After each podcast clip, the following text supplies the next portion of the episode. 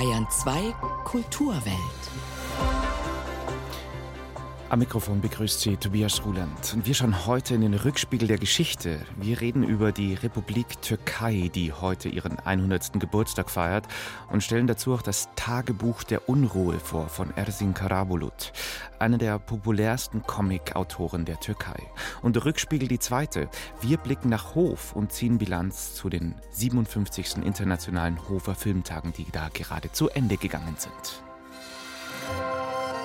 Kulturwelt. Das aktuelle Feuilleton auf Bayern 2.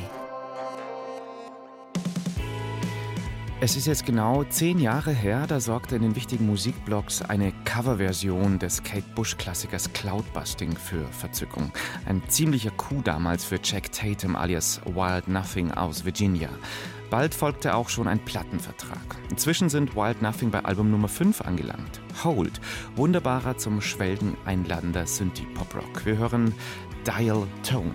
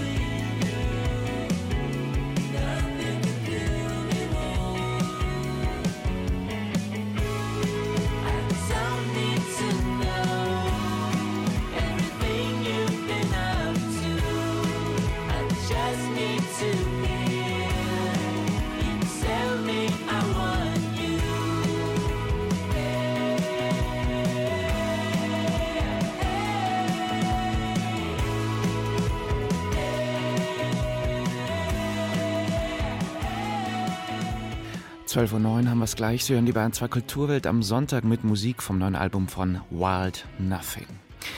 Am 29. Oktober 1923, also auf den Tag genau vor 100 Jahren, rief Mustafa Kemal Atatürk die türkische Republik aus.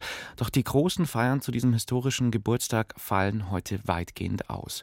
Staatspräsident Erdogan ließ kurzfristig sogar Feiern an Schulen und politischen Einrichtungen absagen, rief stattdessen zu einer großen Demo pro Gaza und Palästina auf. Erdogan selbst absolviert nur das übliche Protokoll zum Republiksgeburtstag. Ohnehin passt eine allzu große Heldenfeierei für den Gründervater Atatürk nicht wirklich in seine Agenda. Das wollen wir an dieser Stelle vertiefen, zusammen mit dem Nahostexperten Maurus Reinkowski.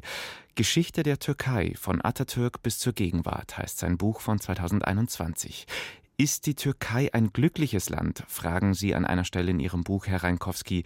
Wie würden Sie denn die Frage heute an diesem Feiertag beantworten? Ja, ist natürlich gemischt. Ich glaube, dass eben, wenn man jetzt gerade auf den 100. Jahrestag blickt, äh, sicherlich bei den meisten Türkinnen und Türken ein Stolz mitschwingt. Also die Erinnerung daran, dass man eigentlich aus einer sehr komplizierten Situation nach dem verlorenen Ersten Weltkrieg, man war ja ein Verbündeter von Österreich-Ungarn und dem Deutschen Reich, dass man aus dieser sehr komplizierten Situation und aus einer sehr schweren Ausgangssituation dennoch einen stabilen türkischen Nationalstaat, also Nationalstaat natürlich in Anführungszeichen zu setzen, schaffen konnte. Ich glaube, das ist bis heute eigentlich, äh, also in der türkischen Mehrheitsbevölkerung unbestritten. Auf der anderen Seite steht natürlich die heutige schwierige ökonomische Situation. Es ist ja längst nicht mehr so gut für den Großteil der Bevölkerung wie in den 2000er Jahren, wo alle einen Aufschwung für sich sahen. Und natürlich für diejenigen, die mit der jetzigen Regierungspartei AKP und ihrer Politik nicht einverstanden sein können, ist es eine sehr schwierige Zeit, weil wir alle wissen, dass äh, natürlich die Türkei mehr oder weniger ein autoritärer Staat geworden ist. Die Türkei als Brücke zwischen Orient und Okzident ist ja so eine Standardformulierung in Reiseprospekten, so ein Buzzword für Türkeitourismus. Die türkische Bevölkerung wiederum lehnt diese Bezeichnung ja vehement ab, schreiben Sie in Ihrem Buch. Warum ist das so? Ganz richtig. Also das Problem, das Türkinnen und Türken mit dem Bild der Brücke haben, ist ja, dass es ein Objekt ist. Eine Brücke, über die man drüber fahren kann. Es ist sehr stark eigentlich aus einer europäisch-westlichen Perspektive gebildetes Bild. Also es scheint positiv zu sein. Ja, eine Brücke ist ja gut verbindet. Es hat sozusagen Elemente von beiden. Aber in der heutigen türkischen Selbstsicht, die sich vielleicht, so kann man sagen, ungefähr ab den 1980er Jahren ausbildet, also schon in der Zeit vor Erdogan deutlich, will man sehr viel mehr sein. Man will ein Akteur sein ein, vielleicht ein Scharnier zum Beispiel, ein Angelpunkt, auf den sich ganz viele geostrategische Bezüge einstellen. Das heißt, man will eigentlich ein zentrales Land sein, das eben vermitteln kann, das eine eigene gestaltende Rolle hat. Wenn wir uns das Verhältnis von Staatsgründer Atatürk und dem jetzigen Staatspräsidenten Erdogan anschauen, Atatürk, der Religion als Gift empfand, ist im öffentlichen Leben nach wie vor sehr präsent durch Standbilder, Stelen, Bilder und jede Menge Denkmale. Auf der anderen Seite Erdogan, der das Land als muslimische Nation begreift und den Staat immer weiter in ein autoritäres, in sein System überführen will. Ist das eine Art Clash der Titanen, so ein Heldenkrieg, den Erdogan gewinnen will? Ja, ich würde sagen eher nicht. Also was ganz klar ist und was auffällig ist, es gab eine große Zahl von wichtigen Politikern in der türkischen Republik. Denken wir an Necmettin Erbakan, an Süleyman Demirel, Turgut Özal, Bülent Ecevit und so weiter. All diese waren wichtige Personen, aber sie haben niemals diese dominante Stellung errungen, wie Recep Tayyip Erdogan das in den letzten 20 Jahren getan hat. Wenn man also auf die 100 Jahre türkische Republik schaut, dann sieht man tatsächlich, es gibt Mustafa Kemal Atatürk und Recep Tayyip Erdogan. Und ich glaube, auch das ist eigentlich die Agenda von Erdogan. Also nicht Atatürk gänzlich vom Thron stoßen zu wollen, das würde zu weit gehen, sondern eher, dass er sich neben ihn stellt und vielleicht auch, wenn es glückt, eines Tages über ihn stellen kann.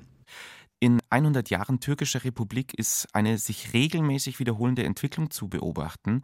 Auf Epochen der Liberalisierung, der Öffnung und Pluralisierung folgen dann unmittelbar Phasen des Autoritarismus und der Militärputsche.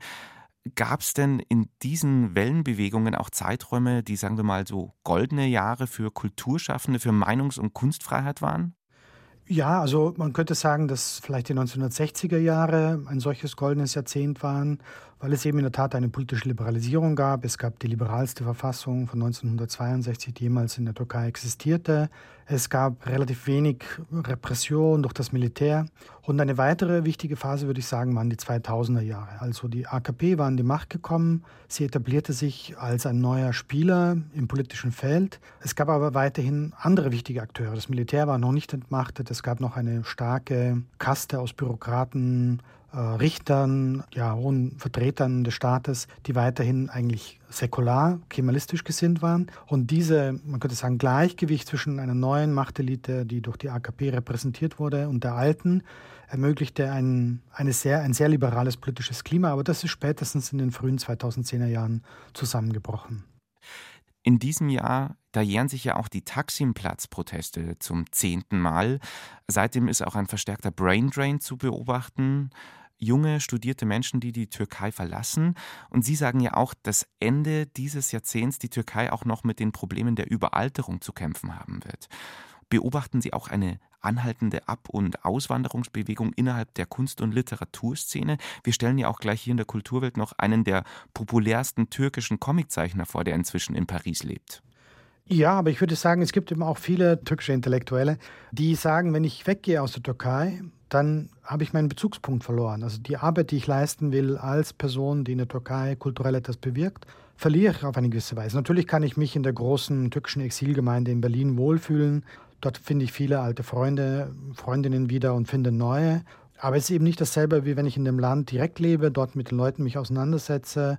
Dort kann ich etwas bewirken. Und es ist ja auch so, dass die Türkei ist ein autoritärer Staat, aber es ist kein totalitärer Staat. Das heißt, sie können nach wie vor Filme machen, die durchaus eine, eine kritische Agenda gegenüber der jetzigen Situation in der Türkei mit sich bringen oder mit bedeuten. Und das bedeutet nicht, dass sie sofort am nächsten Tag ins Gefängnis geworfen werden, sondern es ist eben so ein Graubereich, in dem man weiterhin als Künstler, als Filmemacher, als Maler, als Musiker existieren kann. Und viele sagen sich, unter diesen Bedingungen bleibe ich lieber in dem Land, in dem ich aufgewachsen bin und dessen Sprache ich perfekt beherrsche und wo ich etwas Relevantes beitragen kann. Das sagt am 100. Geburtstag der Republik Türkei der Nahostexperte Maurus Reinkowski, Autor von Geschichte der Türkei von Atatürk bis zur Gegenwart. Die Gegenwart und jüngere Vergangenheit der Türkei, die stehen im Mittelpunkt eines Comics, der gerade auf Deutsch erschienen ist. Tagebuch der Unruhe, Teil 1.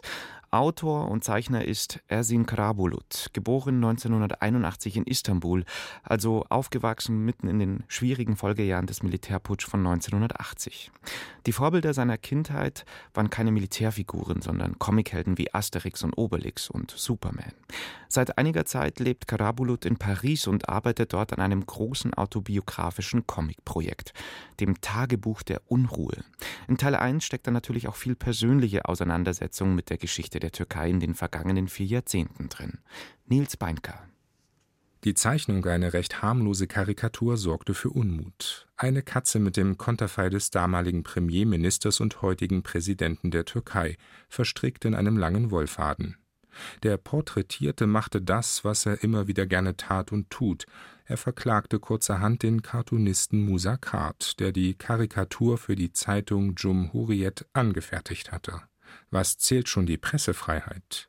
Ersin Karabulut erzählt in seinem Tagebuch der Unruhe von dieser Affäre im Jahr 2004. I would love to be drawn as a cat. Ich wäre gern als Katze gezeichnet worden. Er hatte dafür keinerlei Toleranz. Es war eine seltsame Zeit. Mir hat es aber geholfen, denn ich habe mich entschieden, diesen Beruf weiter auszuüben und ihn zu verstehen. Wir sind nicht nur Zeichner, wir stehen an der Seite der Menschen, die unterdrückt werden. Wir müssen die Mächtigen kritisieren, auch die Opposition, wenn sie Fehler macht. Karabulut, damals Anfang 20, arbeitete als Comiczeichner beim Satiremagazin Penguin, Pinguin.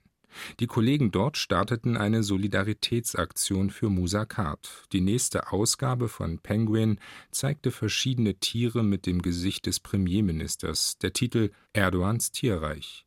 Prompt folgte die nächste Klagerunde. Man versteht, warum Ersin Karabuluts Comic-Autobiografie den Titel Tagebuch der Unruhe trägt. Ich hatte Angst. Ich wusste nicht, was geschehen würde. Was wäre, wenn Erdogan uns hinter Gitter bringen würde? Auf das Recht habe ich nicht vertraut. Penguin hat dann gewonnen. Das ist aber fast 20 Jahre her. Ich weiß nicht, was heute in einem solchen Fall geschehen würde. Wir waren mit lauter Problemen konfrontiert. Auf der Straße vor meinem Haus haben mich bestimmte Leute angesprochen. Wir wissen, dass du hier wohnst. Das war stressig. Meine Eltern haben sich große Sorgen gemacht.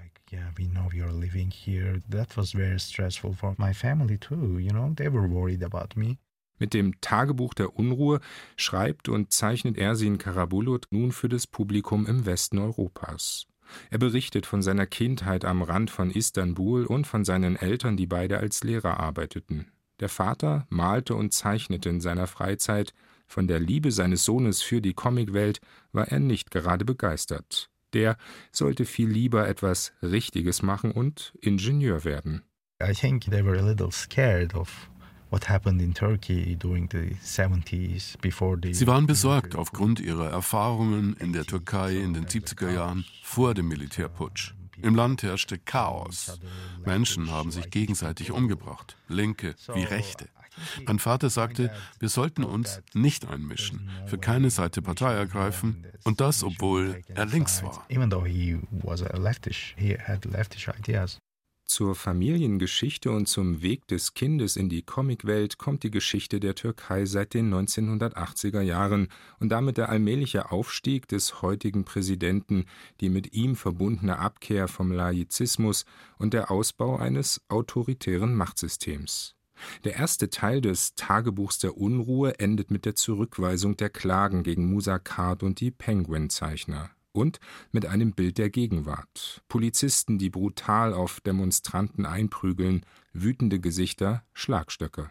In more democratic countries, I would say, in, let's say, more European countries, in demokratischen Ländern, im größten Teil Europas, sieht man, wie gerade junge Menschen die Politik immer mehr von ihrem sonstigen Leben trennen. Das geht aber nicht. Die Politik berührt uns elementar. Wenn ihr euch nicht genug einbringt, kann man euch die demokratischen Rechte nehmen. Das ist uns passiert. Für mich ist das eine Warnung an die Menschen in den Ländern, in denen es die Rechte gibt. Seid achtsam. So it was kind of a warning from me to countries still have these rights. Like just be careful. Das Tagebuch der Unruhe ist toll konzipiert und gezeichnet. Ersin Karabulut zeigt sich mal als komische Figur, mal ganz realistisch. Die Heldenpose ist ihm fremd.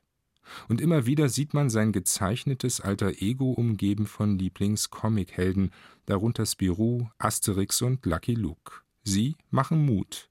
Und mit Blick auf die weitere Geschichte des Landes, Thema auch der noch entstehenden weiteren Bände des Tagebuchs der Unruhe, werden sie wohl noch viel Trost geben müssen. Tagebuch der Unruhe Teil 1. Der Comic von Ersin Karabulut ist gerade in der deutschen Übersetzung von Christoph Haas im Carlsen Verlag erschienen. Und in dieser Kulturwelt mit vielen historischen Rückblicken auf die türkische Geschichte passt dann auch die neue Platte von Wild Nothing hervorragend dazu mit ihren knallig offensiven 80er Jahre Sounds vom Album Hold. Ganz besonders gilt der Retro-Charme für diese Nummer Pulling Down the Moon Before You.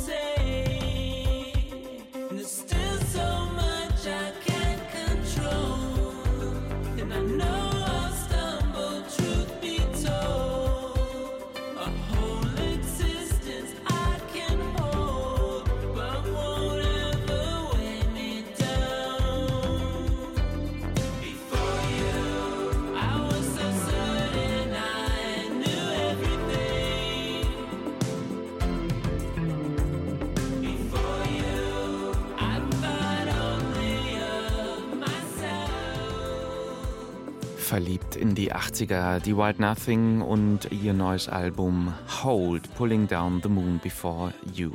Letzte Station in dieser Bahn 2 Kulturwelt am Sonntag ist Hof.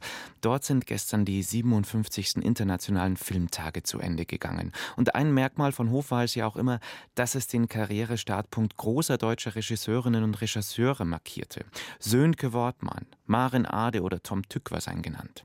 Florian Kummert hat für uns die diesjährigen Hof, äh, Hofer Filmtage verfolgt. Florian, für welche Regisseurin, für welchen Regisseur könnte Hof diesmal einen Karrieresprung bedeuten? Für mich ist dieses Jahr der Regisseur Tuna Kaptan. Der ist mit seinem ersten Langfilm da, Rohbau, und wurde gleich mit dem Förderpreis Neues Deutsches Kino ausgezeichnet. Tuna Kaptan hat bislang erfolgreiche Kurzfilme gemacht. Der ist ursprünglich auch Dokumentarfilmer. Und Rohbau blickt auf eines der aktuellen Themen unserer Tage, natürlich die Migration und auf die ja, Ausnutzung illegaler Arbeiter an unseren Baustellen. Da werden Luxuswohnungen gebaut und der Bauleiter Lutz, die Hauptfigur des Films, holt in der Nacht sich vom Arbeiterstrich quasi illegale Arbeiter, eine Gruppe Albaner lädt er ins Auto, die dann in der Nacht auf seinen Baustellen arbeiten und dabei kommt es zu einem tragischen, einem tödlichen Unfall. Und am nächsten Tag steht ein 14-jähriges Mädchen auf der Baustelle und sucht ihren Vater, der ihm in der Nacht davor tödlich verunglückt ist. Und der Bauleiter muss jetzt ja, überlegen, was macht er mit diesem Mädchen. Das will er erst loswerden und dann entschließt er sich quasi, sie in ihr Heimatland zurückzubringen, quasi auch wieder zurück nach Albanien abzuschieben. Und es ist ein wahnsinnig dokumentarisch intensiver Film, wie sich diese zwei Menschen ja so umschleichen, langsam anfreunden, aber da ist natürlich trotzdem immer dieses tragische Moment zwischen ihnen und äh, wie das Tuna Cup dann einfängt, das ist toll. Und er hat den Förderpreis, als er auf der Bühne stand, letztlich in einer tollen Rede den Unsichtbaren gewidmet, den Menschen auf unseren Baustellen, die ja für uns die Drecksarbeit erledigen müssen und natürlich aus dem System ausgegrenzt sind bis zuletzt. Also das ist ein sehr aktueller Film. Überhaupt war dieses Hofer Festival ein sehr politischer Jahrgang, kann man sagen. Was waren denn die weiteren großen Themen für dich auf den Hofer Filmtagen dieses Jahr? Eines der anderen Themen ist der, ja, der Kampf um einen besseren Planeten, der Klimawandel. Wie soll, wie muss die Gegenwehr aussehen? Und hier waren zum Beispiel einige Aktivistinnen der letzten Generation hier. Über die wurde ein Dokumentarfilm gemacht bis hierhin und wie weiter ist quasi die Fragestellung des Films, der diese Menschen begleitet zu Einsätzen. Die letzte Generation sieht man natürlich, wie sie die Straßen in Berlin und anderswo vollkleben und wütende Autofahrer auf sie einschimpfen. Der Dokumentarfilm begleitet auch eine große Gruppe nach Lützerath in den letzten Tagen vor der Räumung wie gehen diese Menschen mit den Ängsten um? Die kriegen natürlich Pfefferspray ins Gesicht. Ja, es sind sehr ernsthafte junge Menschen, die der Film porträtiert, die einfach sagen, ich kann jetzt nicht einfach weiter mit meinem Beruf machen, ich muss mich voll und ganz diesem Aktivismus widmen, sonst äh, wird es nichts mit unserem Planeten. Wie viel aktivistisches oder klimaaktivistisches Potenzial steckt denn drin in dieser Story, die ich jetzt vorab schon mitgekriegt habe? Ein Regisseur, der ja zum Filmfest nach Hof getrampt ist Perfektes Beispiel. Der Regisseur Laurens Perol, der kommt eigentlich aus Wien und ist äh, Musiker und Filmemacher und der hat in Norwegen einen Film gedreht, O Öwe, das heißt üben. Seine Hauptfigur ist eine 17-jährige Trompeterin und kriegt das einmalige Angebot, bei einer ganz berühmten Trompeterin vorzuspielen in Oslo. Nur wohnt dummerweise dieses Mädchen auf den Lofoten, 1500 Kilometer weg von Oslo. Und es ist aber eine Klimaaktivistin, eine Umweltschützerin, mit aller Konsequenz. Sie weigert sich, in ein Flugzeug zu steigen, sehr zum Leidwesen ihrer Mutter. Sie weigert sich auch, in einen Zug zu steigen. Dieselloks, alles umweltschädlich. Und entschließt zu trampen, auch wenn die Chancen, dass es dann in, in einer Woche nach Oslo schafft, sehr, sehr gering sind. Aber der Film begleitet sie auf ihrer Reise nach Oslo. Es wird ein schräges Roadmovie mit vielen Begegnungen und irgendwo in der Pampa, auch im, im größten Schneesturm, versucht dann dieses Mädchen immer natürlich zu üben, um, um fit zu sein für das Vorspiel.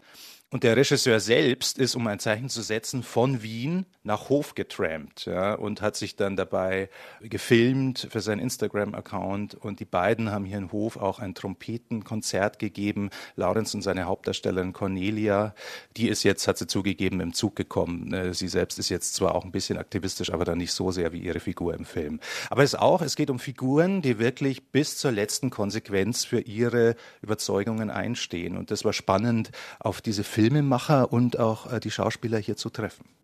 Soweit die Bilanz der 57. Internationalen Hofer Filmtage, die gestern zu Ende gegangen sind. Highlights der Filmtage sehen Sie heute Abend im bayerischen Fernsehen ab 23.15 Uhr in einem Kino Kino Extra. Beenden müssen wir diese Kulturwelt mit einer traurigen Nachricht aus Hollywood. Der kanadisch-amerikanische Schauspieler Matthew Perry ist tot. Mit seiner Rolle als Chandler Bing wurde er in der Kultserie Friends berühmt, weltberühmt. Ich habe tatsächlich in dieser Woche auch wieder sehr viel Friends geschaut zum x Mal. Nun ist Perry mit nur 54 Jahren gestorben.